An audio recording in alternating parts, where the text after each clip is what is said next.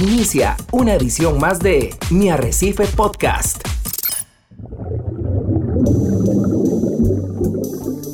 Usted está a punto de sumergirse en los misterios de nuestros océanos y en el fascinante mundo de los acuarios marinos. Esto es Acuariofilia Marina, un mundo marino en la radio gracias a la Asociación Costarricense de Acuariofilia Marina, una organización sin fines de lucro comprometida con el acuarismo responsable y profesional.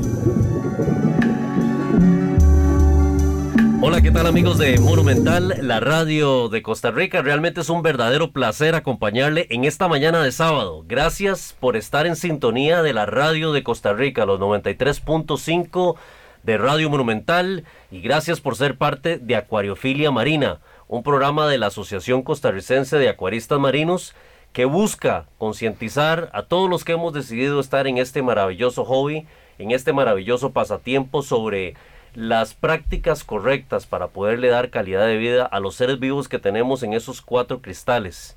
Y también busca darle voz darle visibilidad a muchos esfuerzos de conservación de recursos naturales, con mucho énfasis en recursos marinos, tanto dentro de nuestras fronteras como fuera de ellas. Gracias porque este sábado es un sábado en el cual estamos muy contentos por acompañarle. A lo mejor usted nos escucha en su lugar de trabajo, en su automóvil, a lo mejor en su casa. Gracias de verdad por abrirnos este espacio y por poder eh, llegar por medio de este programa y estas ondas radiales hasta donde usted se encuentra en esta mañana. Bien acompañado, ya tomándonos un sabroso café aquí con don Hernán Azofeifa. Don Hernán, ¿cómo amaneció hoy? Muy bien, Ricardo, muy bien. Y saludos a usted que nos escucha y ojalá que esta mañana de sábado sea de mucho provecho para todos los quehaceres que se haya programado. Ricardo, como es siempre la premisa de acuariofilia marina, hoy traemos un tema interesante que ya habíamos abordado tal vez un par de años atrás, pero que no deja de ser interesante porque nuevas personas se van incorporando a la afición y además puede ser utilizado el conocimiento que hoy nuestro invitado nos va a compartir para algo más allá de los acuarios, porque vamos a hablar de fotografía y de verdad que hoy día con nuestras cámaras eh, que tenemos en los celulares, todo el mundo prácticamente toma fotografías. Así que los tips que hoy nos va a contar nuestro invitado que ya vas a presentar, estoy seguro que van a ser de mucha utilidad. Así que ponga atención, no se separe de la frecuencia de radio monumental, que empezamos con acuariofilia marina. Sí, correcto, don Hernán. Muchos de nosotros a través de este maravilloso hobby tratamos de plasmar esas imágenes que vemos en este acuario. Eh, muchas veces hablamos, eh, don Hernán, de la terapia azul. Recuerda usted que hemos hecho inclusive programas de la terapia azul y es la parte terapéutica, la parte relajante, eh, ese, ese maravilloso, esa maravillosa ventana a la naturaleza que nos da tener un acuario en nuestra casa y nos gusta muchísimo, así como nosotros capturamos imágenes de nuestro día a día, de nuestros paseos, nos gusta muchísimo capturar imágenes de, del acuario y poder compartirlos. Hemos dicho en reiteradas ocasiones en este programa que ese es el mejor televisor que uno puede tener en nuestra casa. Y capturar imágenes que cuenten la historia, que cuenten la experiencia en forma real como nosotros queremos contarla no es fácil, especialmente con seres vivos en movimiento. Ricardo, yo creo que todas las personas cuando tenemos un bebé tomamos fotografías porque queremos guardar esos recuerdos, cuando tenemos una mascota le tomamos fotografías porque queremos guardar los recuerdos. Y hoy día inclusive las redes sociales nos dicen, hoy hace cinco años, hoy hace tres años y nos comparten esas imágenes. Para los acuaristas eh, no hay un mundo diferente, es exactamente lo mismo. Nos interesa guardar esas memorias de cómo ha venido evolucionando tal vez ese frac de un par de centímetros que compramos, tal vez ese acuario recién ciclado y que ya hoy está totalmente transformado con una eh, biodiversidad enorme, ¿verdad? Entonces nos surge la, la pregunta, ¿cómo tomar buenas fotos? Porque los acuarios tienen un gran detalle. Hoy día con la iluminación básicamente de luces de longitud de onda azul por las luces LEDs, la fotografía no es fácil. Y a eso le sumamos otro tipo de elementos como peces que se mueven sumamente rápidos, un cristal que realiza dos eh, problemas adicionales como es generar reflejo, porque absolutamente cualquier cosa se va a reflejar en, un cristal, basta con que nos pongamos al frente para que haya algún rebote, la ropa de uno salga, etcétera, y luego se dan las refracciones. Entonces, tomar esos bonitos recuerdos para la gran mayoría de los que estamos en este pasatiempo siempre ha sido una tarea bien complicada, pero que esperamos con nuestro invitado de hoy poder salir adelante. Y, además de eso, don Hernán, como ahora vemos muchísimas fotos en redes sociales, que utilizan filtros especializados, entonces hasta eso, ¿verdad? Hay muchas formas de, modificar la imagen, de purificarla, etcétera, que nuestro invitado especial nos va a explicar con mucho detalle. Hoy tenemos a Gonzalo González, quien es un experto fotógrafo, ¿verdad? Ha estado con nosotros muy de cerca en, en la asociación y en actividades eh, diferentes que hemos tenido capturando muchas de las memorias que tenemos eh, ha estado con nosotros en las, en los diferentes Camco también, ha estado ahí participando, eh, admirando todo lo que tiene este hobby. Y Gonzalo, hoy venís a acompañarnos en esta mañana a contarnos un poquito de cómo mejorar nuestras técnicas de fotografía. Y definitivamente yo voy a ser el primero en aprender en este programa porque mis fotografías no salen nada parecido a lo que se ve en esos cristales. Así que buenos días y gracias por estar con nosotros acá en Acuariofilia Marina. Bueno, buenos días eh, Ricardo y don Hernán. Eh, es un gusto estar aquí para hablar un poco. Eh, sí quisiera aclarar primero que bueno, yo no soy un fotógrafo profesional, ¿verdad? Yo soy arquitecto en realidad, pero tengo una pasión de muchos años por la fotografía. y bueno, y cuando comencé en esto del, del acuarismo, obviamente lo llevé un un poco a, lo que es la fotografía, sin embargo, sí hago muchísima foto de, de, animales silvestres, entonces eh, más o menos que por ahí he logrado, digamos, como mezclar eh, las dos cosas. Eh, sí, bueno, como bien dijo don Hernán y, don Ricardo anteriormente, el tema de tomar las fotografías en un acuario es tiene lo suyo, ¿verdad? Porque eh, estamos tratando con seres vivos, ¿verdad? Cualquier persona que haya intentado tomarle una foto a un pájaro, ¿verdad? Entiende lo difícil que es tomarle una foto a un ser vivo, entonces, este, tiene sus complicaciones, eh, no solamente eh, por el animal, sino también bajo las condiciones en las que está el animal, ¿verdad? Entonces, bien mencionaba don Hernán, el tema en la actualidad con las luces LED, ¿verdad?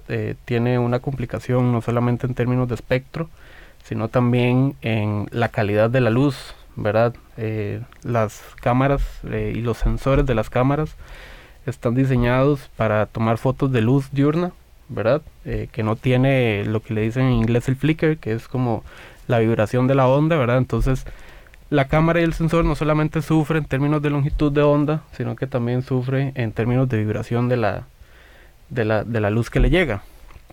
Entonces, no sé si, si comenzamos en materia. Entremos en eh, materia porque más de una vez he tratado de tomarle yo la foto a un cirujano y qué pez más complicado de poder... No se quedan queditos. No, correcto, sí. Entonces, eh, ahí me imagino habrán algunas eh, recomendaciones porque inclusive tenemos la posibilidad de la, tomo, la fotografía más panorámica y luego la fotografía de, macro, que, que, son artes diferentes, pienso yo. Totalmente. Pero Mejor explíquenos usted. Eh, bueno, yo traje más o menos una guía eh, que me gustaría ir repasando en términos de lo que me parece importante sobre la fotografía. Obviamente la fotografía es un arte muy complejo, muy amplio, ¿verdad? Y, intentar resumirla en términos de una hora o algo así es imposible. Sin embargo, eh, estos son aspectos muy generales que yo considero que indiferentemente del tipo de fotografía que se vaya a hacer, hay que tomar en cuenta, ¿verdad? Entonces quisiera comenzar por las condiciones de lo que se va a fotografiar y el objeto que se va a fotografiar. Entonces, eh, un primer aspecto que, hay que considerar, o al menos que a mí me gusta considerar siempre, es eh, el término de la iluminación. Eh, indiscutiblemente es por donde comienza la fotografía, los sensores lo que captan es iluminación o no iluminación. Entonces hay que ser muy analíticos de lo que está sucediendo en el ambiente en términos de iluminación, ¿verdad? Yo no sé si alguno ha escuchado alguna vez el término de la hora de oro o el golden hour, que son como las dos horas del día en donde se supone que uno puede tomar las mejores fotografías en términos de iluminación, porque no son ni muy fuertes, ni muy direccionales, no crean sombras muy pesadas, etcétera. Este, entonces, no a la gente con la inquietud, ¿cuáles son? Eh, en la mañana, entre 5 de la mañana y 9 de la mañana, y en la tarde entre 2 y media y 3, dependiendo de la época del año, hasta las 5 de la tarde, que son como las luces más tenues. Yo no sé si usted a veces ha salido eh, en el carro y usted dice que luz más bonita en la tarde, ¿verdad? Que es como muy tenue, suavecita, los colores, ¿verdad? Están como muy naturales. Entonces esas son más o menos eh, las horas. Sin embargo, en, en, términos de iluminación, nosotros obviamente estamos trabajando con iluminación artificial, ¿verdad? Entonces tenemos algo que la naturaleza no tiene, que es control. Eso quiere decir que nosotros podemos poner los parámetros que nosotros consideremos adecuados a la hora que queramos, ¿verdad? Entonces, eh, pero sin embargo ahorita eh, voy a hablar un poquito más de eso. Eh, el segundo aspecto de, de, digamos, de las condiciones de lo que se va a fotografiar es el movimiento, ¿verdad? Ya decía don Hernán lo difícil que es tomarle una foto a un cirujano, ¿verdad? Que son peces extremadamente activos y muy rápidos en sus movimientos, ¿verdad? Eh, sin embargo, yo, e, yo particularmente considero más difícil tomarle foto a un payaso por el tamaño, ¿verdad? Porque el cirujano, ¿verdad? Muchos cirujanos son un poco más grandes, tienen más cuerpo, etcétera el payaso en general es un pez pequeño, ¿verdad? Entonces, y se mueven bastante rápido, son un poco más estáticos en la zona en la que se quedan, ¿verdad? Pero tienen movimientos muy rápidos también.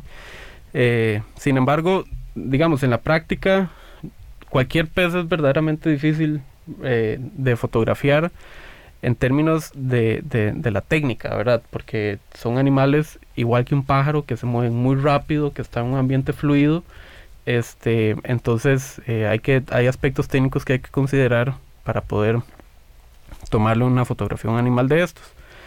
Igual que al coral, ¿verdad? El coral, eh, si bien es cierto, no tiene patas ni aletas y entonces no se mueve, eh, ¿verdad? Por el acuario. Sin embargo, tiene tentáculos que se mueven todo el tiempo. Las acroporas, a mí personalmente me parecen el dolor de cabeza más grande de todos para tomarle una fotografía porque el tentáculo es tan pequeño este, que rara vez logra aparecer 100% en foco, ¿verdad? Eh, entonces, eh, al menos eh, con cámaras este, de este tipo, los teléfonos han echado, digamos, de mano de, términos, digamos, ya de software y de otras cuestiones que le permite como capturar ese tipo de detalle. Este, pero en una cámara de estas es difícil, hay que hacerle un montón de intentos, ¿verdad? Y ya tener como bastante conocimiento de, lo que es eh, el, el, coral propiamente. Entonces, eh, y lo último, eh, digamos, de esta primera parte es el propósito, si es comercial y, o si es artística o si es de personal, ¿verdad? O, algo así, porque tienen fines muy diferentes, ¿verdad? Don, don, don Ricardo bien mencionaba el tema de los, de los, de los colores o de rastrear, digamos, como el crecimiento de un, de un coral, ¿verdad? Y otras que es, digamos, como una fotografía más macro eh, y otra que es propiamente la panorámica, ¿verdad? De cómo va evolucionando el acuario como un todo a lo largo del tiempo. Eh, son fotografías muy diferentes, eh, requieren de equipos muy diferentes también el, uno del otro. Entonces, siento que es importante eh, considerar eso. Ahora, eh, digamos ya como una, esos son como los temas que quería tocar en una conversación un poco más abierta. Eh, hay, que entender, digamos, cómo se correlacionan las diferentes cosas, ¿verdad? El término de la luz, el movimiento, el tamaño del objeto y el propósito. Entonces, a la hora que decidimos fotografiar un pez, ¿verdad? O, o un coral, siento que los corales son como tal vez como el objeto de fotografía más común entre los acuaristas, ¿verdad? Porque es como los que todo el mundo quiere arrastrarle el progreso, ¿verdad? Desde que se convierte en un frac, o sea, bueno, desde que se mete el frac y se convierte en una colonia grandota, ¿verdad? Eh, en cambio los peces siento que son más, más distanciados en términos de crecimiento, ¿verdad? Como que a lo largo de tres años usted puede ver el crecimiento de un coral crecer exponencialmente, pero un pez tal vez no tanto, ¿verdad? Entonces, eh, eh, eh, esos son, digamos, normalmente, yo siento que el, coral es como a lo que la gente más le quiere tomar fotografía. Entonces, eh, con respecto a la iluminación, hay que entender eso primero, ¿verdad? De lo que les mencionaba antes, de que las cámaras están hechas para responder a una serie de condiciones eh, luminosas eh, naturales, ¿verdad? Y que los LED representan dificultades en, en ciertas cosas, ¿verdad? En diferentes eh, aspectos. Entonces, eh, digamos, consejos que yo, que yo siempre tomo, e inclusive cosas que yo hago cuando voy a tomar alguna fotografía, es graduar las luces. O sea, en este momento la tecnología está en el punto suficiente como para que usted no tenga que estar eh, modificando los valores de la cámara a tal punto en donde ya la foto sea irreal, etcétera, ¿verdad? Sino que eh, modifique las luces y no lleve la cámara al extremo en donde la cámara ya no le gusta ni a su teléfono ni una cámara semiprofesional o profesional, ¿verdad? Y Gonzalo, y dado que tenemos los acuarios en un lugar cerrado, Ujú. volviendo al punto del golden hours que decías, ¿verdad? O las Ujú. horas que, que son más propicias para tomar fotografía. Eh, asumamos que yo me preparo para tomar algunas fotos en- de mi acuario. eh, espero a que sean las dos y media, tres de la tarde, por si acaso tengo iluminación natural, Ujú. ¿verdad? dándome al, al lugar donde tengo el acuario. Debería de apagar las luces artificiales, no de la, del acuario propiamente, sino del cuarto donde estoy, para que sea nada más luz, De la- iluminación natural y la del acuario. Eso, eso depende mucho. Vamos a ver, eh, como, como dicen los grandes fotógrafos, la fotografía se busca, ¿verdad? No, no solamente aparece. Bueno, hay momentos en los que aparece, también, no le voy a mentir, pero la fotografía se busca. Entonces, eh, eh, si, si usted tiene, digamos, iluminación en su, en su casa, ¿verdad? Que cuando usted la apaga, usted ve un cambio significativo a la hora de tomar la foto, entonces quiere decir que puede valer la pena que la deje encendida, ¿verdad? En mi caso, por ejemplo, eh, mi acuario está en el centro de la casa, ¿verdad? Está a la par del comedor y está a la par de la cocina. Hay una hora del día en la, que yo sé que no puedo tomar fotos del todo, ¿verdad? Que es como entre las 2 y 3 de la tarde porque tiene un reflejo directo todo el año. Entonces a esa hora yo sé que no puedo tomar fotos, ¿verdad? Pero pasan las 3, 4 de la tarde, ese reflejo se va, enciendo las luces del, del comedor y, y más bien le agrega, ¿verdad? Porque las luces del comedor, al menos las de mi casa, todavía son incandescentes, no son LED.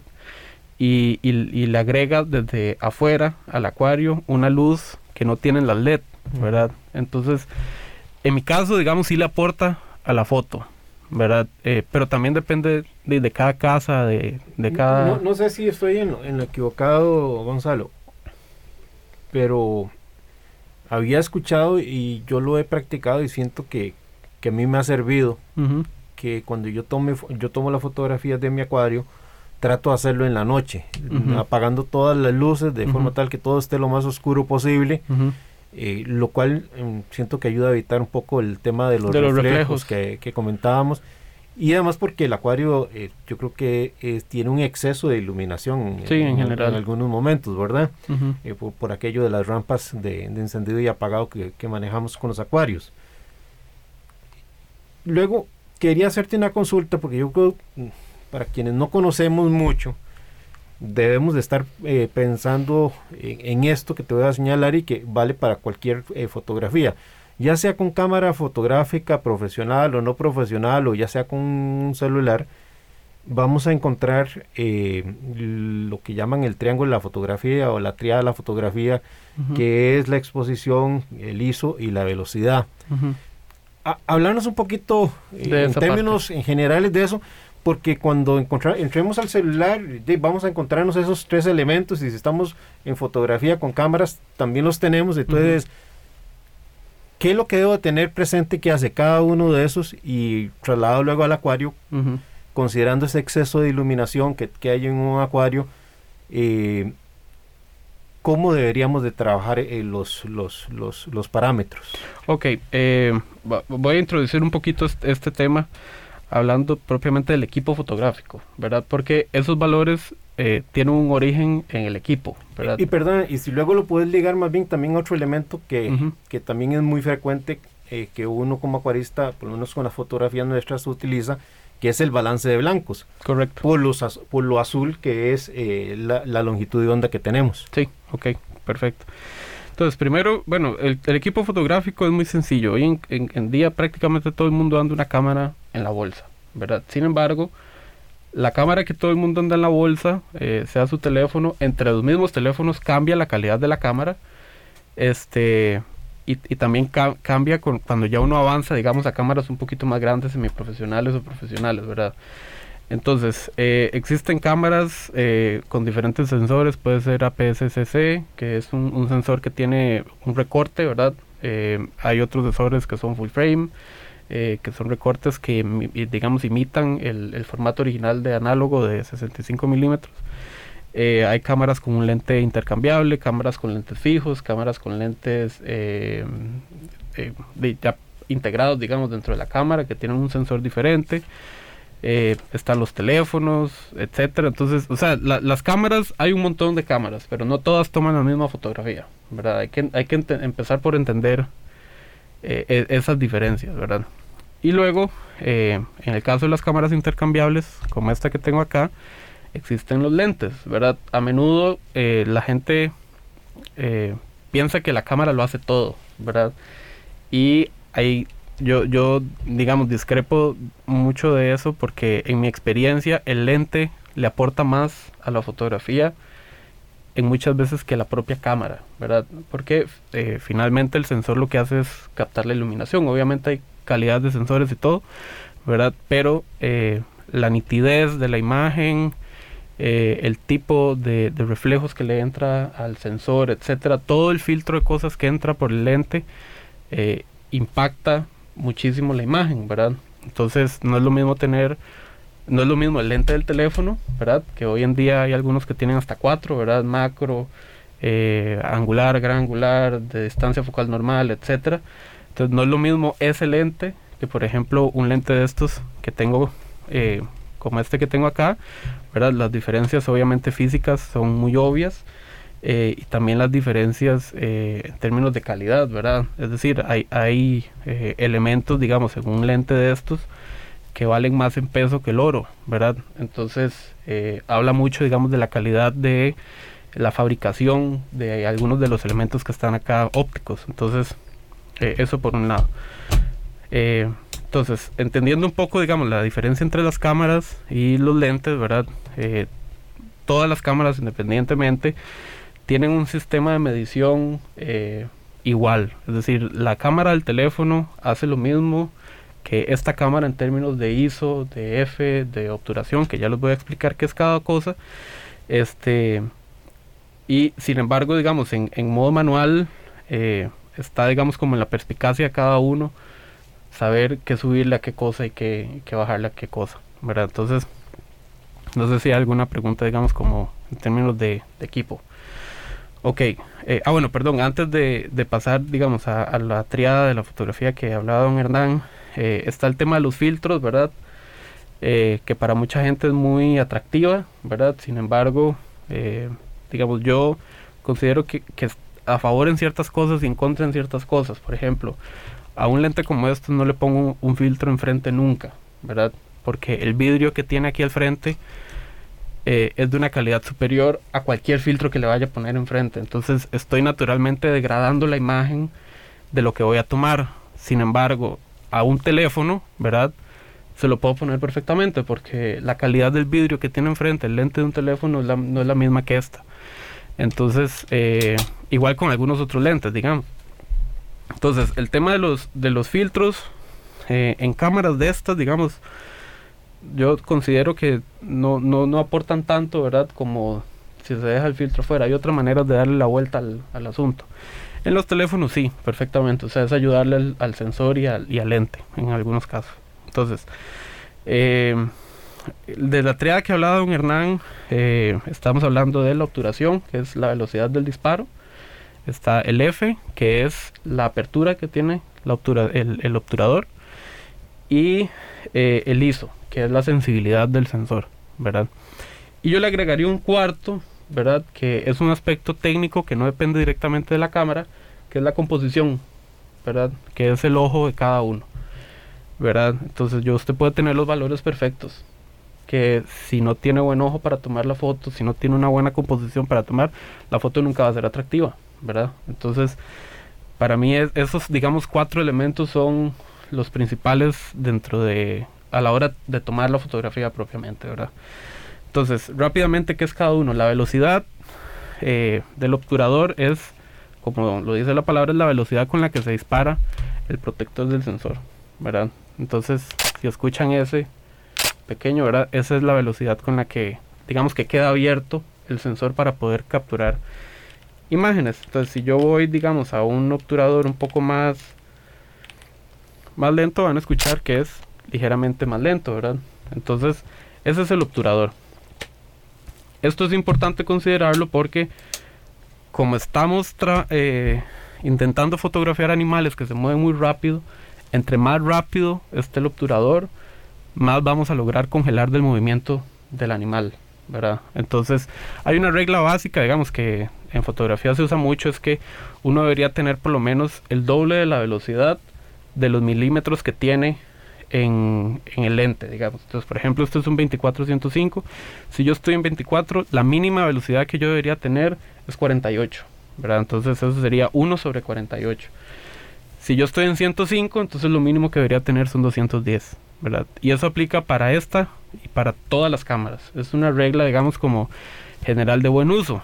Eh, ahora, esta cámara, por ejemplo, o los teléfonos, eh, los que tienen iPhone o los que tienen los Samsung, digamos, eh, un, poquito más eh, avanzados. Avanzados, correcto, o los Huawei, lo que sea, tienen pasos de estabilización, ¿verdad? Entonces, digamos, este lente tiene tres pasos de estabilización. Eso le ayuda a la velocidad, porque eso quiere decir que tiene adentro un, un pequeño, no sé ni qué sería, como un dispositivo, ¿verdad? Que ayuda a estabilizar la imagen en ese movimiento. Entonces, digamos que esa velocidad de 105, eh, que sería 210, puede bajar tal vez, eh, no sé, a 180 o 150 y la imagen no se va a ver movida. Este, pero eso solamente, digamos, en, las, en los equipos que tienen esos dispositivos. Entonces, en términos generales, la velocidad es, eh, como lo dice la palabra, la velocidad con la que se captura la imagen. Es el disparo. El disparo.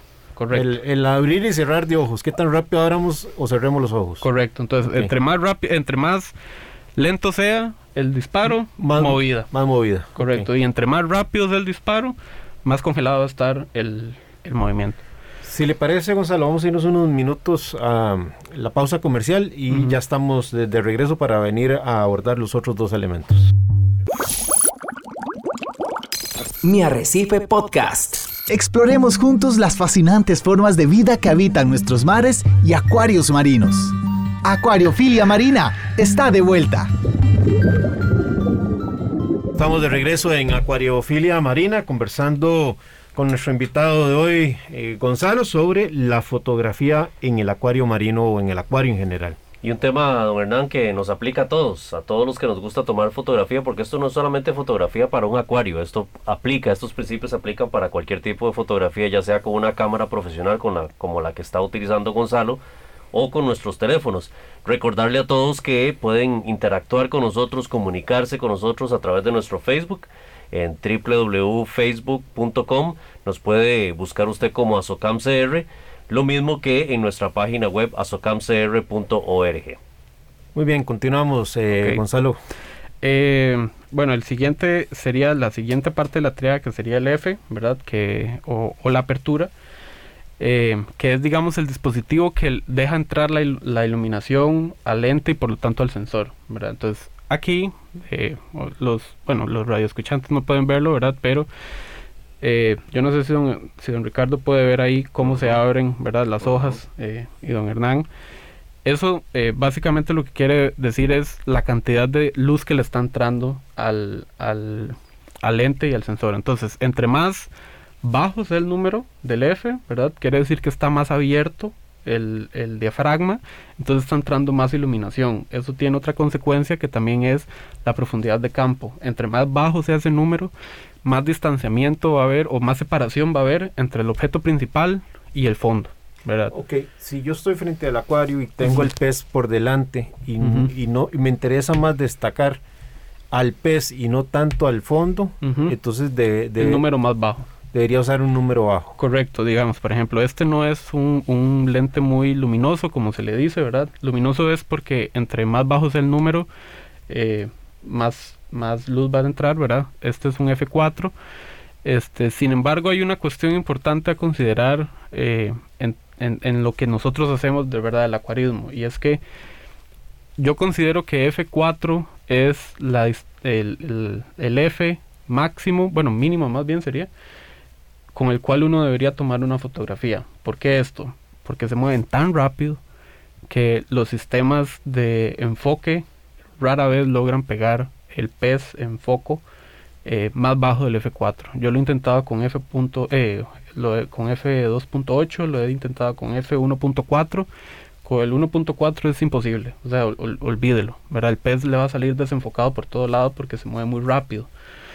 Eh, con F2.8, si uno tiene paciencia, lo logra, pero con F4 yo he encontrado que queda en la gran mayoría el pez enfocado y lo suficientemente distanciado del fondo como para que digamos exista digamos una diferencia notable verdad para ir resumiendo nos estás dando la recomendación de cuán abierto debería estar ese obturador que sería en un F4 F4 correcto. Y a nivel de velocidad nos dabas la referencia de 200 eh, o 100 250 250 sí 250 eh, es suficiente como para que la acción queda congelada. Ok, entonces las personas ya sea en su celular o en su cámara van a entrar al, menú, buscan un F4, establecen 250 y nos quedaría... El ISO. Un tema más, el ISO. Sí, el ISO que es, digamos, lo que yo normalmente modifico para que las fotografías salgan en exposición correcta,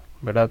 Eh, yo seteo el 250 y seteo el F4 y al menos en esta cámara tengo uno que es de ISO variable, ¿verdad? Entonces yo dejo que la cámara tome una decisión por mí eh, para que modifique el ISO, obviamente con un límite. Que le eh, pones un rango, muévase de tanto a tanto. De tanto a tanto, correcto. Todos los teléfonos lo tienen. Todos los teléfonos modernos en su modo manual tienen esto. ¿Por qué es importante? Porque si uno lo deja en full automático, el, el, tanto la cámara como el teléfono va a tomar decisiones por usted en términos de velocidad, de apertura y de ISO, ¿verdad? Entonces, yo prefiero eh, que el ISO sea el sacrificado, ¿verdad? Y no el, la, la, acción, ¿verdad? O sea, yo prefiero tener todo el objeto en foco y con la acción congelada a que salga una, una imagen perfectamente nítida, ¿verdad? Este, etcétera, que rara, rara vez me sucede porque las luces del acuario son potentísimas, ¿verdad? Yo creo que la de todos, entonces el ISO no sube muchísimo. Eh, pero ese, digamos, es como el sacrificio que yo prefiero hacer. Ahora, si ustedes tienen la oportunidad, digamos, y el y el y quieren experimentar con un ISO fijo, ¿verdad? Ya en full manual, lo pueden hacer sin ningún problema, ¿verdad? Y luego, eh, digamos, el último tema importante de esto es que estos tres valores lo que lo que definen es la exposición, ¿verdad? Eh, que tiene que ver en algunas partes con el balance de blancos, etcétera. Eh, pero digamos en términos técnicos voy a verlos como cosas diferentes. Una cosa es la, exposición, ¿verdad? Que es a lo largo del histograma, en donde se ve eh, cuántas sombras y cuántas iluminaciones hay, eh, qué tanta información tengo de cada cosa. Como regla general, yo puedo recuperar cosas de la oscuridad, ¿verdad? Porque la gran mayoría de los sensores de todas las cámaras modernas eh, son más sensibles a la oscuridad, entonces eh, pues guardan más información del oscuro que de lo claro. Si yo tengo una imagen completamente quemada, en donde hay puntos blancos absolutos, de ello no puedo sacar nada de vuelta. Eh, por más profesional el software que usted tenga, por más dominio que tenga muchas cosas, de lo blanco absoluto no se recupera prácticamente nada. cambio la, de la sombra sí, por eso es que uno expone a lo claro. ¿Verdad? Entonces hay, hay algunas veces en las que usted puede tomar una fotografía y la ve un poquito más oscura de lo que a usted le gustaría que esté, ¿verdad? Eh, pero ciertamente de esa imagen es más fácil recuperar detalle que de una imagen, digamos, completamente expuesta en el objeto, pero con zonas quemadas, digamos, en algunas partes. Y luego el balance de blancos, eh, que tiene que ver con la exposición, porque no todos los blancos se exponen igual, ¿verdad? Eh, obviamente sabemos todos que el blanco absoluto en la naturaleza no existe, ¿verdad? Entonces nosotros exponemos eh, al blanco que esté disponible. Entonces el blanco que está en un día eh, oscuro, nublado, tiende a ser un poquito más grisáceo que un blanco en un atardecer, que tiende a ser un poquito más amarillo, ¿verdad? Entonces eso se mide en kelvins, eh, en el caso de nosotros, ¿verdad? De, de, las cámaras, ¿verdad? Lo miden el Kelvin, que básicamente es una cuestión de temperatura, ¿verdad? Entonces, eh, en términos generales, entre más arriba sea el valor del Kelvin, más azul va a ser y entre más abajo, más amarillento va a estar. ¿verdad? Para eso eh, hay filtros, las cámaras hoy en día tienen filtros incorporados donde usted le puede bajar un poco la temperatura a la imagen, en caso de que tenga un día muy azul, o le sube un poquito la temperatura en caso de que el día sea demasiado amarillo, etcétera. Entonces, eso es, digamos, como el balance de blancos. Eh, yo prefiero... Y, ahora, perdón, ahora que tocas ese tema, eh, Gonzalo, don Hernán y amigos que nos escuchan, muchas veces uno se pregunta, tomo la fotografía solamente con luces azules para resaltar los pigmentos fosforescentes del coral, de las imágenes que quiero, ¿O será que le pongo un poco de blancos para contrastar y que no me salga tan saturada de azul y no tener que apoyarme en algunos filtros de, algún tipo de color, especialmente los naranjas que utilizamos? ¿Cuál es la, práctica, la recomendación? Vea, yo en esto soy demasiado... Eh, eh, no, no sé ni cómo decirlo. Yo considero que cada uno toma la fotografía como le gusta, ¿verdad? Eh, sí, tengo mi opinión con respecto a las fotos que uno ve en Top Shelf Aquatics y en que, que, ahorita ahorita hay toda una gran discusión claro. sobre sobre esas saturaciones que le ponen o esos photoshops que claro porque hay colores ahí que en la vida real ni siquiera se manifiestan verdad o sea el, no, no solo por eso hubo una discusión muy fuerte pues las compras, dado el, dado el tema de la pandemia, se han desarrollado mucho las ventas en línea. Y entonces cuando vos escoges ese coral eh, que parece traído de otro planeta y, y, lo sacas porque llegó a tu casa eh, y encontrás otra cosa diferente. Totalmente. Y se supone, don Hernán, que lo venden bajo la política es what you see is what you get, o sea, lo que usted ve es lo que recibe, pero contrasta muchísimo, como dice usted muy bien, de lo que vemos en esa imagen versus lo que recibimos en la casa. correcto. Y no solamente eso, sino que el acuario es un ecosistema completo, ¿verdad? O sea, yo no me siento a ver todos los días un fragmentito que mandé a traer de una pulgada. Me siento al frente en un sillón, una mesa o en lo que tenga a ver el tamaño del acuario completo, ¿verdad? Entonces, yo, yo considero, digamos, que el tema de los filtros y eso es una cuestión de gusto propio. Por ejemplo, a mí, inclusive con la iluminación que tengo en mi acuario, yo soy igual que Sanjay. Yo pongo todas las luces azules en el día y todas las luces blancas en la noche cuando llego a la casa o cuando estoy en la casa, porque no me gustan los azules. ¿Verdad? Entonces, eh, eso, eso depende mucho. Perdóname hacer una reflexión. Mm, recordemos que las longitudes de onda son fundamentales para la mejor actividad fotosintética de los corales, para que los corales puedan sacar ciertos pigmentos de color, eh, ya sean los cromosomas o los pigmentos fluorescentes, y para ellos requieren recibir cierta cantidad de energía. Claro. Entonces, esas longitudes de onda, eh, desde las rojas hasta las azules, mm, en términos prácticos para ese organismo, significan cargas de energía. Y en función de esa carga de energía, ese coral se va a proteger generando colores como la piel humana, haciendo un pigmento más oscuro o, más clara según la necesidad de protegerse. Entonces, cuidado con trabajar también el acuario solo para el gusto del ojo del acuarista. Del ojo del acuarista, claro. Porque podríamos eh, estar exponiendo a esos organismos a no desarrollar todo su potencial o todas sus defensas para ciertos momentos. Entonces, como bien apuntás, hay que buscar ese equilibrio. Si a mí no me gustan los azules, pues cuando no estoy en la casa los, los pongo. O al revés. Si me gustan los azules, pues los ponemos en la noche cuando llegamos claro, pero siempre en espectro, o al menos en espectro adecuado. Sí, ¿verdad? Este, entonces, digamos, el término de los filtros yo considero que es una cuestión muy, muy personal, ¿verdad? A mí particularmente no me gustan, digamos, esas fotos que uno ve en World Wide Corals porque yo sé que mi acuario no se van a hacer así porque mi acuario no es tan azul como el de ellos, ¿verdad? Entonces, ese mismo coral en el acuario de Hernán, en el acuario de Ricardo, en el acuario mío, se van a ver completamente diferentes, ¿verdad? Entonces, empezando por ahí ya hay una diferencia, ¿verdad? Y, y la otra cuestión es eh, el, el eh, como decía al inicio, digamos, el, el objeto de fotografiar el, este coral, digamos, o este pez. Si es un objeto de venta, como claramente lo están haciendo estas tiendas, ¿verdad? Eh, esos colores ultra saturados, ¿verdad? Que a veces son medio irreales, ¿verdad? Parecen como medio alienígenas y todo.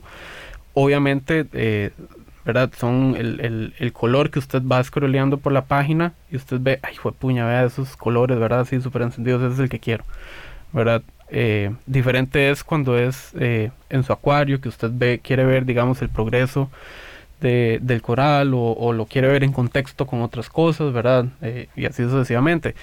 Lo otro importante es eso, que no todos los colores se exponen igual a la, a la cámara, ¿verdad? Los azules, por ejemplo, eh, ahorita que, que, ya estamos hablando de esto de iluminación, los dos colores con los cuales cualquier sensor de las cámaras modernas eh, tienen más problemas para procesar son el verde y el azul, ¿verdad? Y nosotros los tenemos en general los dos, ¿verdad? Entonces, eh, hay, hay, que entender que no todos los colores se, se, exponen igual en una cámara. Entonces, si usted tiene un color ultra púrpura, ¿verdad? En, en, de una colonia de un coral y a la par tiene un color súper amarillo, ¿verdad? Va a exponer mejor el amarillo que el morado. Sí. Siempre. Sí. A mí me pasa, por ejemplo, con el, el tortuosa de azul. Uh -huh. me cuesta un mundo. Yo no le logro, lo, no le logro, nunca le he podido sacar el azul Correcto. Eh, correspondiente. Sí. El Blue Oregon. Eh, me queda más moradillo. Ajá. Eh, es, es, dificilísimo sacar el azul. Ahora, yo, yo le digo, digamos, por ejemplo, eh, yo tengo, tenía una colonia de, de una motipora, de una Capricornio morada normal, ¿verdad? Este, y encontraba mejor tomarle fotos con el acuario prácticamente completamente en blanco, la iluminación, ¿verdad? Y luego modificar el resto de los colores, es decir, estaba exponiendo para ese color en particular okay. y luego modificar el resto de los colores para que lleguen a donde yo okay. me siento cómodo, ¿verdad? Como una mejor práctica que expo exponer el resto de los colores eh, y más bien intentar llevar el morado o el color que le está costando a la cámara, uh -huh. exponer eh, al, al okay. resto de niveles. Digamos. Ya vamos a hablar de esa parte porque sí es súper interesante lo que es eh, la edición fotográfica, sobre todo con la posibilidad de, de usar el, el RAW, que el ahorita, RAW, ahorita nos vas a, a comentar sobre eso. Pero quería hacerte un, una, una, consulta en función ahora de las fotografías que nos estabas eh, mostrando en la tableta. En, en el caso de, esa, de ese seteo que vos nos recomendaste, es un ISO automático con un rango mínimo, un rango máximo. Uh -huh. Nos eh, recomendaste trabajar el ISO, el, el, el, F en 4 y la velocidad en 250. Uh -huh. Habemos unas personas que eh, no tenemos tan buen pulso, que se nos mueve más eh, uh -huh. la mano y, y a mí de, de, lo que más me cuesta es que me salga una foto nítida. Para ese, esa configuración que nos estás recomendando, deberíamos de usar siempre un trípode. Un trípode es recomendable siempre, claro, 100%, porque no solamente se mueve el pez, sino también se mueve su pulso, ¿verdad? Entonces es más bien quitarle una de las variables. Eh, entonces sí, un trípode, siempre que se pueda tener un trípode, eh, es, es bienvenido y va a tener más ventajas que cualquier cosa. Ahora, no todo el mundo también tiene el espacio enfrente del acuario siempre para poner un trípode. Y la fotografía siempre en un ángulo totalmente recto, la cámara con el objeto, sí, eh, con el, el, vidrio que tenemos. Correcto. Eh, en el caso del vidrio mío, por ejemplo, es un vidrio que tiene ya va para 20 años, entonces no son tan claros Ajá. como los que hoy día hay, que son ultra claros, ¿verdad? Claro, y, y, no, y también el ángulo con el que se le entra en la óptica al vidrio tiene de, hay diferencias en términos de refracción y de reflejos por otro lado inclusive dentro del mismo acuario.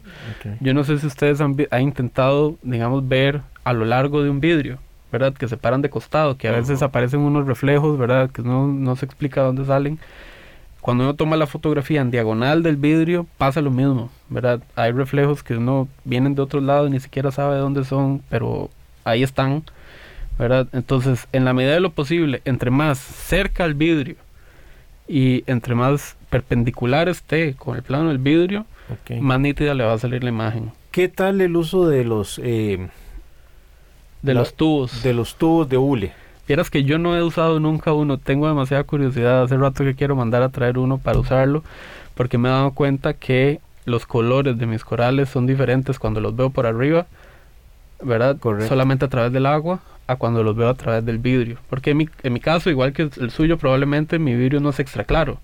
Tiene un tinte me, medio verde, ¿verdad? Ajá, ajá, entonces... Más cargado de hierro. Claro, entonces cuando estoy tomando, eh, eh, eh, cuando estoy haciendo un cambio de agua y, y, voy por encima de la pecera o algo así, los colores son completamente diferentes, ¿verdad? Eh, por ejemplo, las mileporas, tengo una milepora verde, eh, el color es completamente diferente, a veces hasta medio amarillento, ¿verdad? Y cuando lo veo de frente es Entonces, tengo mucha curiosidad, no lo he probado honestamente, eh, sin embargo, he visto a varios fotógrafos profesionales usarlos eh, en fotografía de, acuario o marinos o, lo que sea. Entonces yo creo que debe ser una buena... Ya, ya como nos está ganando el tiempo, entrémosle al tema de, la edición, salvo que tengas algún otro tip que nos quieras compartir propiamente de la fotografía. Sí, eh, propiamente, nada más no quería saltarme el término de la composición, ¿verdad? que yo considero que es y aparte de la triada técnica, digamos, de velocidad de F ISO, la composición es, eh, en mi caso, bueno, en mi opinión, lo más importante, ¿verdad? Porque una foto puede estar técnicamente bien seteada, ¿verdad? Pero si no es interesante, eh, es una foto que no tiene eh, valor, al menos para mí, a menos de que tenga un propósito comercial o, o algo así, ¿verdad? Entonces, eh, el término de composición, ¿verdad? Hay muchas reglas que pueden buscar en internet, la regla de los tercios, la regla de, eh, ¿verdad? El vacío y el lleno, etcétera. Hay muchas teorías de composición, ¿verdad? Siempre es importante saber qué es el objeto de interés, ¿verdad? Entonces, eh, y, y, experimentar también, ¿verdad? Con el término de los planos, ¿verdad? Como eh, si tienen un acuario largo, entonces tomar la fotografía desde uno de los costados largos, a lo, viendo, digamos, hacia, hacia el fondo de la pecera. Entonces hay una separación entre, entre digamos, el, fondo largo de la pecera y el objeto, ¿verdad? Como estas fotografías que les enseñaba. Ahí e, es interesante también, por eso les digo experimentar en términos de composición, porque el agua tiene un efecto de compresión en las imágenes. Yo no sé si ustedes han visto su acuario eh, en el lado largo, ¿verdad? Que a veces algunos peces parecen, algunos peces parecen más grandes de lo que verdaderamente son. Entonces, en términos fotográficos y de composición, todas esas cosas son eh, motivos para experimentar eh, o crear efectos diferentes, poner objetos en un foco diferente que si fuese fuera del agua, ¿verdad? Entonces, eso digamos en, en, la, en la cuestión de la composición, que la imagen tiene que ser interesante ¿verdad? El objeto al que se le está tomando la fotografía tiene que estar en una posición interesante. No me refiero a que esté haciendo alguna locura o algo así, ¿verdad? Sino que claramente existe una distinción entre lo que no me interesa que esté eh, al frente de la imagen o que tenga mucho, mucha, mucho protagonismo y lo que sí me interesa que tenga mucho protagonismo. Entonces, eh, eso con respecto a la composición. Y rápidamente, eh, el término de la edición eh, hay muchos programas de edición, ¿verdad? Inclusive los teléfonos tienen sus propios softwares, ¿verdad? en, los, iPhones. perdóname antes de que entres al, tema de los softwares de edición. Cuando vamos a trabajar en edición, tal vez en el formato RAW, que, hoy día todos los celulares de alta gama también ofrecen la posibilidad del, del RAW, la recomendación es no trabajemos con filtros. Porque eh, precisamente ese ajuste lo haríamos en la edición. En la edición, correcto. Sin embargo, si se puede hacer el ajuste en la iluminación del acuario, eh, sí, sería adecuado, porque aunque el RAW, digamos, eh, rápidamente para explicar qué es el, formato RAW o el crudo, es una imagen que captura el máximo de la información que le puede entrar al sensor, básicamente, en las condiciones en las que se está tomando la fotografía. Entonces, ahí eh, momentos en los que inclusive se toma una foto RAW y se ve más fea que si la toma en JPG, porque el JPG lo que hace es que comprime, eh, digamos, todos los bits y todos los, los, píxeles, ¿verdad? Eh, para que la imagen quede balanceada a lo largo de, del recuadro, ¿verdad? El RAW no, el RAW le entra a como está la luz, así le va a entrar el sensor y a como usted setió las cosas, pero tiene más información, ¿verdad? Entonces, por ejemplo, una JPG, digamos, en esta cámara, eh, creo que son como, el máximo son como 5 megapíxeles o una cosa así, eh, lo, lo, que pesa. Un archivo en RAW de esta cámara son 43, ¿verdad? Entonces la cantidad de información disponible eh, que existe en ese archivo para poder modificar cosas en color, en exposición, sombras, iluminaciones, inclusive detalle para poder hacer un, digamos, subirle como la nitidez y otras cosas, es muchísimo más amplia.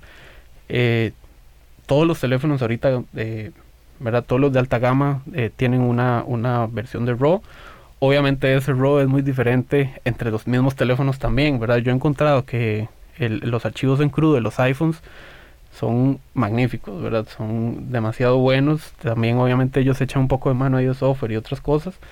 Eh, pero los archivos en crudo de los iPhones son buenísimas. Eh, las de los Samsung también, de los de algunos.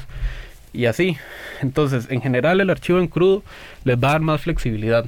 Ahora, el software también tiene que poder eh, echar mano de esa cantidad de información que usted tiene en el archivo, ¿verdad? No todos los softwares hacen lo mismo, ni en las mismas capacidades. Entonces, obviamente, el editor de imágenes que viene incorporado dentro del teléfono no le va a permitir a usted eh, modificar un azul en específico, ¿verdad? A como si lo pueden hacer programas especializados como Photoshop o Lightroom. Eh, o, digamos, en general, tornar las sombras específicamente hacia un color eh, diferente o lo que sea, ¿verdad? Entonces, no todos los softwares hacen lo mismo también. Y también entender que no todos los archivos en RAW son iguales, entonces no todos tienen la misma cantidad de información, ¿verdad? Entonces también eso depende mucho de cómo, pero cada uno va conociendo su cámara y cada uno va conociendo el tipo de archivo que produce su cámara. Entonces, manteniendo, digamos, como los límites, eso, eso es importante. Em, en términos de software de edición, rápidamente yo uso eh, Lightroom, lo prefiero, que es como el apartado eh, que tiene el Adobe Creative Cloud específicamente para edición fotográfica. Y bueno, los que tienen un poquillo más experiencia y se atreven a usar el Photoshop, eh, también yo considero siempre que Photoshop es una aplicación más de manipulación de imágenes y no tanto de edición fotográfica. Eh, Lightroom es muy sencillo, son barras, ¿verdad? Entonces considero que es más sencillo. y esas son, digamos, como las que yo uso.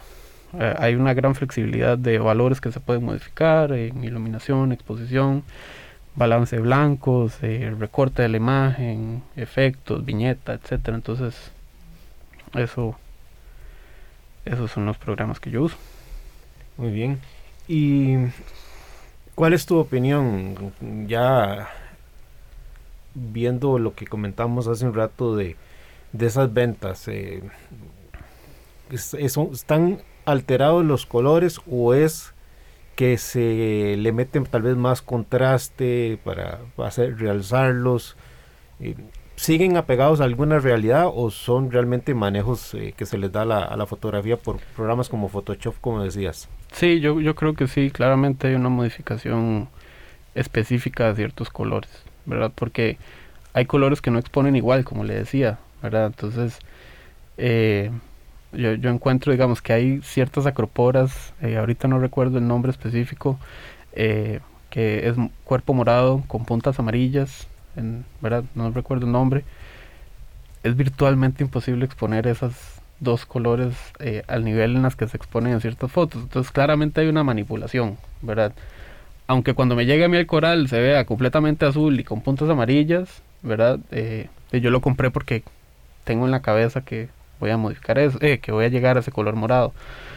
Eh, pero sí, digamos, eh, en términos generales de fotografía, yo, personalmente no soy tan fan, no me parece natural, ¿verdad? pero también entiendo que hay personas que sí persiguen, digamos, como esos colores así ultra saturados dentro de su acuario. y son muy cuidadosos, digamos, en términos con los minerales específicos para sacar esos, esos colores así. Entonces, es cuestión de, de, cada uno. Finalmente, esto es un pasatiempo, tanto la fotografía como el acuario para cada uno. Y yo considero que en tanto los animales estén saludables, etcétera, y, y usted esté modificando ciertas cosas para tomar la fotografía o, sacar ciertos colores, yo considero que cada uno está, digamos, como en su en su libertad de poder hacerlo, aunque la fotografía no me guste. Bueno, ahí nos ha ganado el tiempo, don Hernán. Se nos ha ido el tiempo volando. y maravilloso el tema eh, sobre cómo podemos utilizar ya sea cámaras profesionales o teléfonos comunes como los que tenemos en casa para poder tomar mejores fotografías. Yo creo que Ricardo, este año eh, podemos ya pensar que muy próximo estaríamos a la vuelta de la esquina de hacer los talleres presenciales y sin duda alguna un taller que queremos hacer y vamos a comprometer a Gonzalo es el de la fotografía. No se separe de Radio Monumental que viene con una programación que siempre es del interés de ustedes y nos escuchamos el próximo sábado. Acuariofilia Marina, un mundo marino en la radio, gracias a la Asociación Costarricense de Acuariofilia Marina. Mi Arrecife Podcast.